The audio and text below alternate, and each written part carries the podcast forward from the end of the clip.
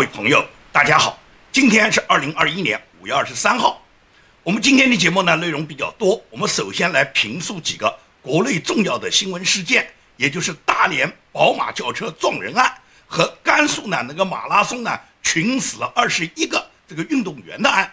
同时呢，跟大家追踪报道美国发生在 MIT，就是美国麻省理工学院这个华裔学者叫潘群先，他呢首次开庭。被两千万美元保释的，那么他这个案子的跟踪报道，那么最后呢，要跟大家评述一下，中共在美国指派了一个美国纽约的一个所谓非营利组织，叫华裔美国人民权联盟。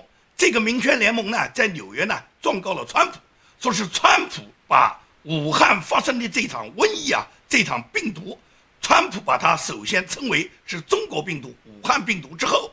然后挑起了美国对亚裔的仇恨。那么现在，在美国的亚裔华人遭受到各种仇恨，遭受到各种打击，遭受到各种歧视，都是来自于川普把中国人首先定为中国病毒，所以呢起诉了川普。那么这个闹剧，它背后究竟要达到什么目的？什么人在做这个事？中共通过这件事，他和美国民主党配合，能够达到一个什么目的？这是我们今天节目在后半部分要跟大家评述的。我们先来谈昨天发生的几个重要的新闻。第一个呢，就是大家已经在网上看到一段视频，这个视频是发生在五月二十二号，发生在大连市一个红绿灯十字路口，它的一段视频。这个时候呢，是属于红绿灯已经转换，也就是行人正常的过马路，来往的车辆应当在红灯前面在那儿停车。所以说，大量的行人在过马路的时候，这时候有一辆黑色的宝马。他呢急速的冲过来，也就是没有任何减速，而且是加速的过程中，对过斑马线的所有行人对他猛的撞击。那么这个撞击一下子就有十几个人被他撞飞。那么这十几个人被撞飞，最终的结果是什么？是五死五伤，也就是四个人是当场死亡，有一个人送到医院的过程中死亡。五死五伤就是被这辆黑色宝马轿车撞击的。那么这辆宝马轿车，它为什么要在斑马线一下子对这些过街的行人对他突然撞呢？很多人认为是毒驾了，是酒驾了。那么最后根据公安局的调查呢，根本就不是毒驾，也不是酒驾，是这个人呢要报复社会。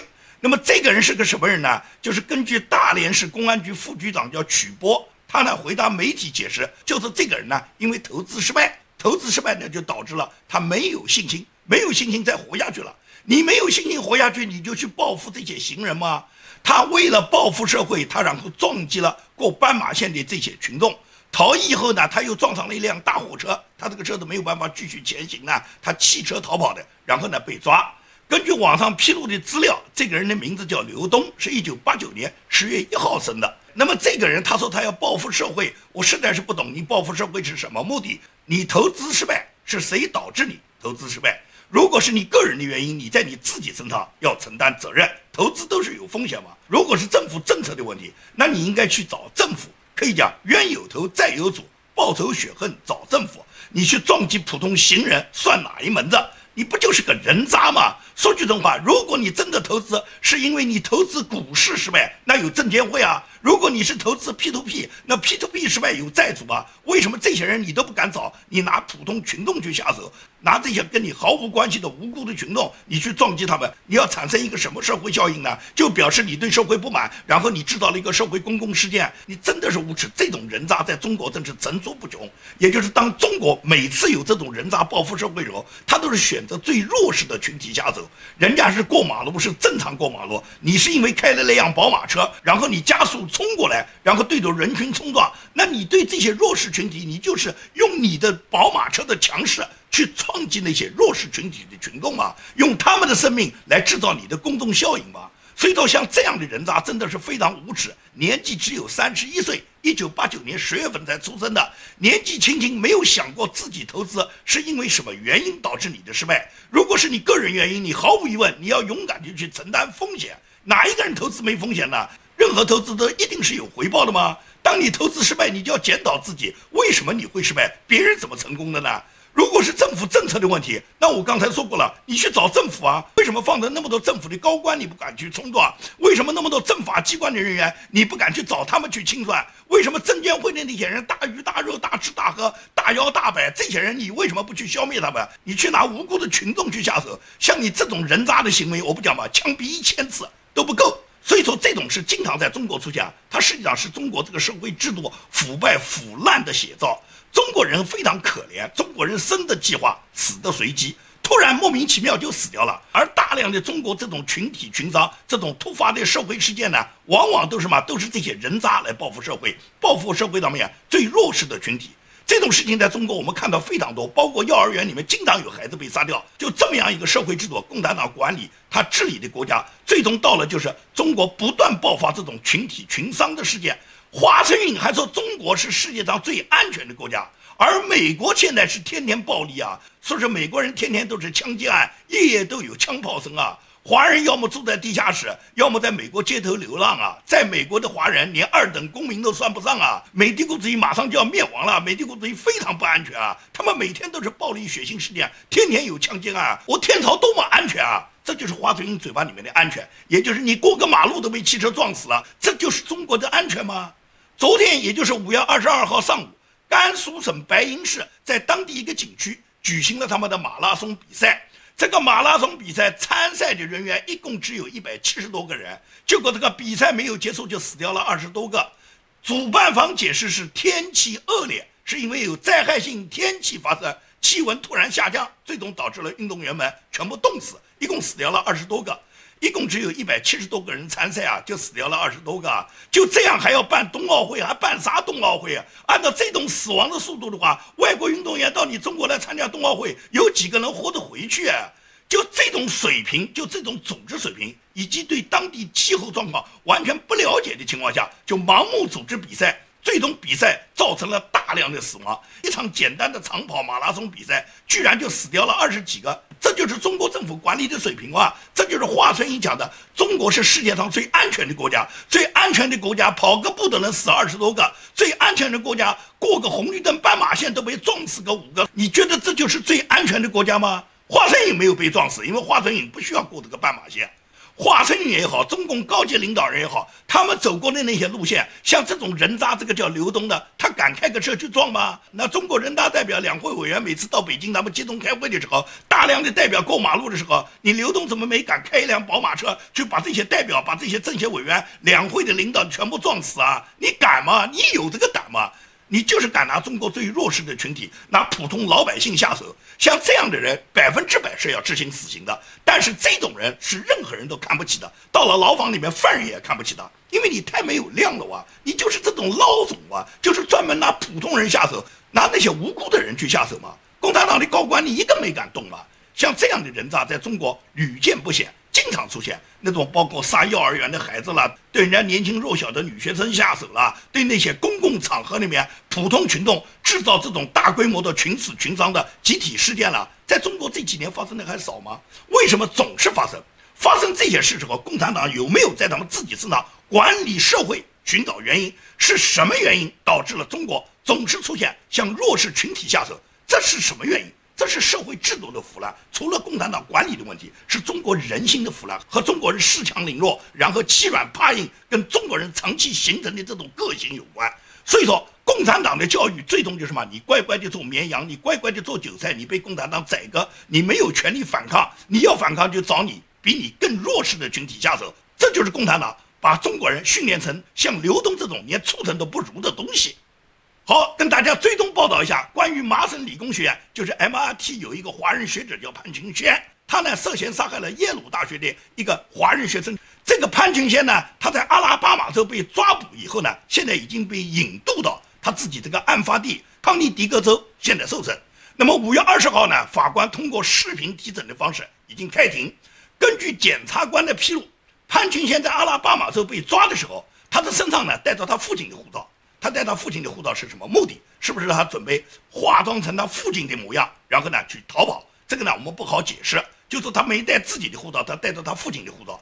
他身上呢有一万九千美元的现金，同时呢他身上有七部手机。他有那么多部手机，他这些手机都用来干什么的？目前来讲，潘金莲被检察官起诉两项罪名，一个是谋杀罪，第二个是盗窃罪，这两项罪都非常明显。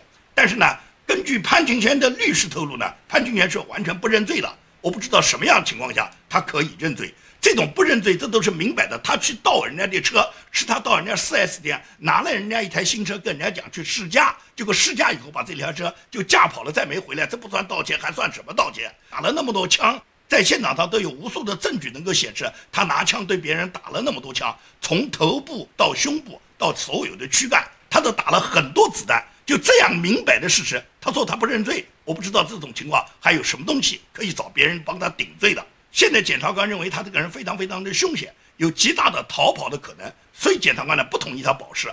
如果法庭一定要给他保释的权利呢，检察官提出保释金额呢要五千万，因为检察官认为，第一个他家境比较富裕，家境比较富裕呢，他就随手可以甩出呢很多钱。因为中国人来自中国大陆的很多华人在美国犯案以后呢，当法官开出一些巨额的保释金的时候，中国的这些父母亲呢总是付得起的。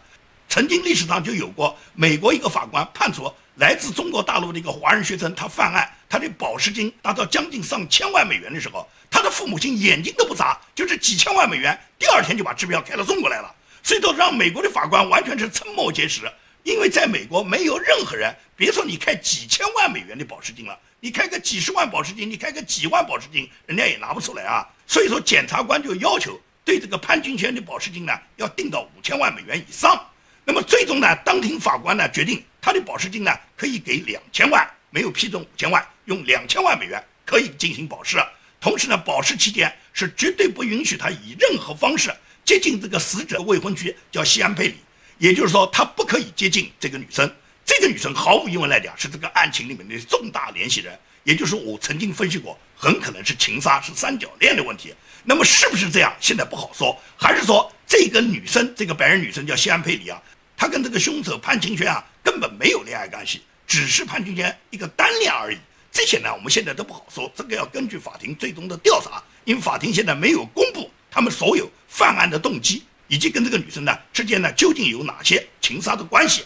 目前来讲，就是法庭对潘清泉呢现在做出了是两千万美元才可以保释，同时呢，如果保释是不可以接近这个女生的。目前来讲，法庭是做出对潘清泉是两千万美元的保释。那么潘群天家里面能不能拿出两千万美元？现在我们还要等待。也就是他家里面如果去把这两千万美元就送到法庭了，那他就是可以获得保释了。至于他在保释期间会不会新犯新罪，这就是法官去评估了。因为像他这么残忍的这个动手杀人的行为，他在保释期间铤而走险再次杀人，谁能给他保证呢？所以说呢，这是法官平衡的问题。那么这几件事呢，在美国呢是发生在华人身上，而且是华人的一个高智商、能够有高学历这个华人学子身上，他发生的这种情杀案。而中国大陆无论是大连的这个宝马撞人案，还是甘肃白银的这个马拉松长跑导致群死群伤案，这都暴露出中国共产党他的统治和他的教育，也就是他的教育最终把人训练成木偶和训练成那种心残手狠，然后找弱势群体下手的人。所以说，共产党统治的国家呢，就是华春莹一边高叫的“中国是最安全的国家”，实际上中国就是一个底层互害的社会，也就是底层群众一旦他受到什么挫折的时候，他总是找那些比自己更弱小的、更弱势的群体去下手泄愤，这就是中国现在社会的一个恶性循环。这种循环还包括了每次出现这个社会上有对弱势群体下手，比方说对幼儿园孩子动手，对老人院的老人动手。包括这次这个宝马车在斑马线上面冲撞普通行人，这种对弱势群体动手的事件之后，总有一部分舆论是为他们叫好的。网上总有一些舆论认为对弱势群体下手他是没办法，他们只能是这么去干，把他们的这个行为还形容成他们是为了自己表达他们自己受到压制，他们没办法，他们选择的通过这种方式发泄私愤，然后表达他们的正义，说是是民不与官斗。因为官是强势群体，普通老百姓斗不过官，那就找比自己更弱小的下手了。这就是中国人的思维，也就是多少年来中国人总是恃强凌弱的，总是选择比自己更弱小的群体去动手的。而且这种动手的行为，你在网络上可以看到，不止一个人会对你发表这样的言论。而发表这种言论，为什么官方会助长呢？因为中共啊，他就是希望底层互害。这种底层互害不光是中共他纵容，或者是他默许。这种对弱势群体下手的行为，而且他也对这种言论，就是赞扬对弱势群体下手的这种言论呢，对他呢也进行一定的保护，也就是导致你中国老百姓，你最终就是善恶不分、是非不分，你根本就没有什么是非观念，也就是你要么是麻木不仁，要么就是什么，要么你就是无耻险恶。也就是中共，他在中国老百姓里面给你造成的就是没有任何道德观，没有任何价值观，没有任何正义感。你们彼此之间做的任何事，哪怕再无耻，他都给你找出几点理由来，并且让这些理由呢看上去似是而非呢，还去混淆很多是非，混淆很多善恶。这就是中共一贯愚民的手段。他愚民就不光是要去制止、驳斥这种对弱势群体下手、这种无辜残害他人、残害不相干群众的行为。他要进行这个驳斥，进行批判，但是同时对这些残害群众的行为，他也在一定程度上面去散发一些言论，认为他们这个是无辜的，认为他们是被迫的，认为他们是没办法的，他们只能选择跟弱小的群体下手，实际上就是保护了中共的官员嘛。他就希望你老百姓，你再有冤屈，你再有私愤，你找比你更弱小的群体下手嘛，你别找当官的嘛，你别找那些强势群体嘛，民不与官斗嘛，你斗不过我们嘛，你就安安稳稳去泄私愤，你就找一点跟你一样的人，你们同类残害，同类残害，底层互害是共产党最喜欢的，所以说共产党在哪里都挑起斗争，在哪里都会转移风向，在哪里都会去制造矛盾，制造各种危机。我们今天节目的最后一段要跟大家去谈论一个。美国有一个自称是纽约的非营利组织，这个组织的名字呢叫华裔美国人民权联盟。这个华裔美国人民权联盟呢，他们在纽约呢对川普总统呢提起了诽谤和精神伤害的诉讼。那么这个诉讼为什么会提起呢？这个华裔美国人民权联盟是一个什么组织呢？根据网上我去查，没有查到这个华裔美国人民权联盟。我个人认为。这个华裔美国人民权联盟是一个刚刚注册的，是共产党特意授意的，马上纠集一帮人，在大使馆的指导下刚刚成立的一个组织。这个组织究竟代表谁，谁也不知道，只能讲它代表共产党。现在他们在纽约对川普总统提起了这个诽谤和精神伤害诉讼。这个诉讼他就是说，川普在担任总统期间，因为呢他把中国武汉爆发的这场瘟疫呢形容为中国病毒、武汉病毒，用这个词汇呢是贬损了华人。由于他用这种贬损的词汇呢，最终就导致了现在在美国发生了大量的针对美国亚裔和美国华人被暴力攻击的事件不断的上升，这是川普制造的仇恨。所以说现在对川普要进行诽谤和精神伤害诉讼。这个华裔美国人民权联盟百分之百是共产党受益的。大家还记不记得去年川普总统曾经想在美国停掉微信和停掉抖音的时候，当时有五个华人律师。他们率先呢，在加州提起了对川普总统的诉讼。这五个华人律师都是共产党指使的，由他们纠集一批在美国维护共产党专制统治的、破坏美国民主制度的人，然后他们利用呢共和党和民主党的矛盾，利用加州是民主党反对川普的急先锋，然后他们在加州提起了诉讼，要求那么要求法庭停止川普要在美国禁掉抖音、禁掉微信的这个。总统令。那么现在中共又如法炮制，又在美国新成立一个组织，叫华裔美国人民权联盟。这个民权联盟他们在纽约对川普提起的这个诉讼，实际上就是跟民主党的一个配合。因为民主党呢现在就发起了对川普呢一轮一轮的这个攻击。这个攻击呢除了当时对川普弹劾没有成功之外，因为川普已经离任了，对离任总统弹劾显然是不符合宪法规定的。那么最近民主党又在议会发起了一个对一月六号的调查委员会，同时。纽约的检察官也在民主党的授意下，对川普个人的公司进行刑事调查，也就是说，他们想方设法要把川普缠上官司，要让川普再也不能从事公职，让川普再也不能出来竞选。这是民主党和共产党他们共同的目的。所以说，他们是多管齐下。这个华裔美国人民权联盟百分之百是受共产党受益的，然后他们在纽约提起这个诉讼，就是阐述川普。然后把这个跟川普毫不相干的所谓中国病毒这件事扣到川普的头上。他们在起诉书里面说，川普是出于个人和政治利益的考虑，以令人震惊的恶意漠视程度，故意重复对华人以中国病毒这样的诽谤性言论，从而严重的伤害了华裔和亚裔美国人社区。这就是起诉书对川普的指控。其实，川普为自己使用中国病毒，川普是做过一个解释的。川普就说这个病毒来自中国，你们否认吗？这个病毒从武汉来的，你们敢否认吗？既然是中国来的病毒，是武汉来的病毒，我把它称为中国病毒、武汉病毒，有什么错吗？川普是刻意煽动过美国人对亚裔的仇恨吗？有过这种现象吗？但是呢，共产党就要用这种方式去嫁祸于川普，而且呢，他们把所有亚裔或者是在美国的华人受到伤害的案件呢，就把它移花接木，就把这个方向呢，把它转移到川普身上去。今年三月中旬。